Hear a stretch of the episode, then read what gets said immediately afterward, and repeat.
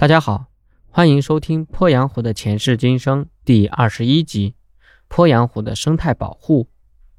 鄱阳湖地区拥有多样的地貌类型、天然的湖泊湿地和丰富的生物多样性资源，以及具有突出意义和普遍价值的自然景观、人文景观等。建立自然保护区、风景名胜区、湿地公园、森林公园、水产种植资源保护区。自然遗产和地质公园等具有保护性质的区域，对该地区具有典型意义的生态系统、珍稀濒危物种和地质遗迹等实施有效的保护具有重要的意义。目前，鄱阳湖地区已经建立了类型较为齐全的自然保护网络，对保护各种自然资源、自然景观、人文资源和生态环境发挥了重要作用。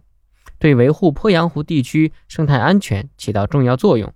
自二十世纪八十年代开始建立鄱阳湖河蚌自然保护区起，截至二零一七年底，鄱阳湖地区现在国家级自然保护区有四处，省级自然保护区有十三处，世界地质公园两处，省级地质公园三处，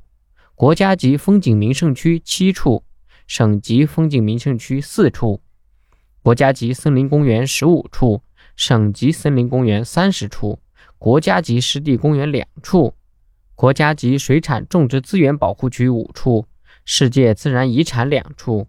在鄱阳湖水体和滨湖湿地为核心的区域，以越冬候鸟、夏候鸟、江豚、鱼类资源。湿地生态系统、森林生态系统和地质遗迹为保护对象的省级以上的自然生态保护地有：庐山世界地质公园、江西鄱阳湖国家级自然保护区、江西南矶湿地国家级自然保护区、都昌候鸟省级自然保护区、长江江豚省级自然保护区、江西东鄱阳湖国家湿地公园、修河国家湿地公园。